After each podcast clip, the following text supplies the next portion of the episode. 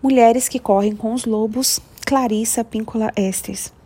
Continuação da introdução, parte 4, página 27. Fiz meu doutorado em psicologia etnoclínica, que é o estudo da psicologia clínica aliada à etnologia, dando esta última ênfase ao estudo da psicologia de grupos, e em especial de tribos.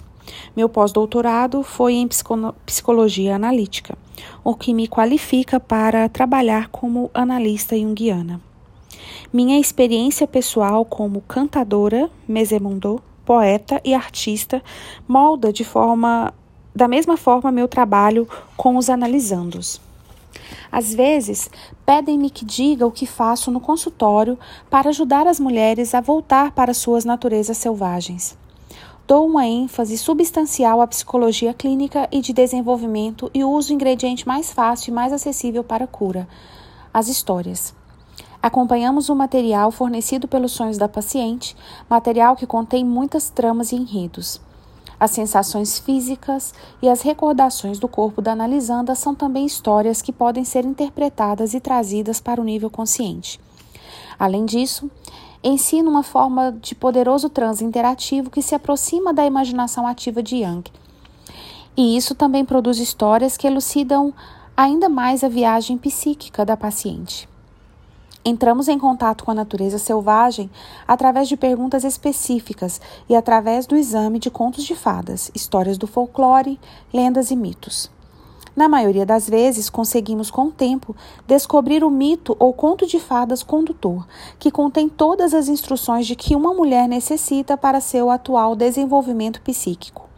Essas histórias compreendem o drama da, da alma de uma mulher. É como uma peça de teatro, com instruções sobre o palco, as personagens e os acessórios.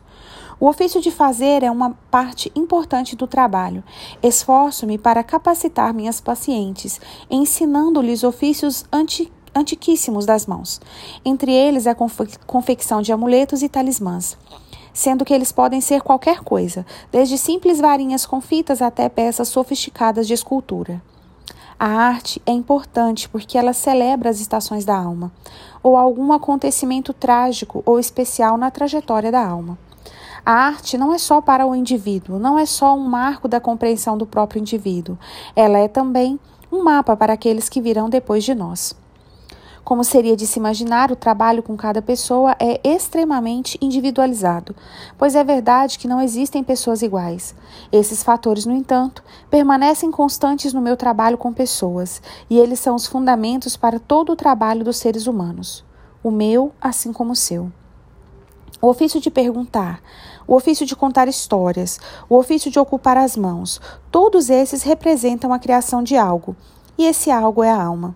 Sempre que alimentamos a alma, ela garante a expansão. Portanto, seguem-se histórias que elucidam o relacionamento com a mulher selvagem. As histórias e mitos transcritos nessa obra são transcri transcrições literais das minhas conferências e apresentações. Os contos são apresentados em detalhes fiéis e em sua integridade arquetípica. Estão também incluídas algumas das perguntas que peço às mulheres que respondam, após refletirem sobre elas, para propiciar uma convergência consciente com o precioso self selvagem. Além disso, descrevo em detalhes algumas das atividades brincadeiras experimentais e artísticas que ajudam as mulheres a reter na memória consciente o númen do seu trabalho. Elas foram extraídas das minhas oficinas e a respeito da mulher instintiva e todas elas, ou qualquer uma, são úteis para a reemergência da nossa natureza selvagem. Como espero que vocês concluam, tratam-se de métodos palpáveis para amenizar velhas cicatrizes, dar alívio a antigas feridas e recuperar técnicas esquecidas de um modo prático.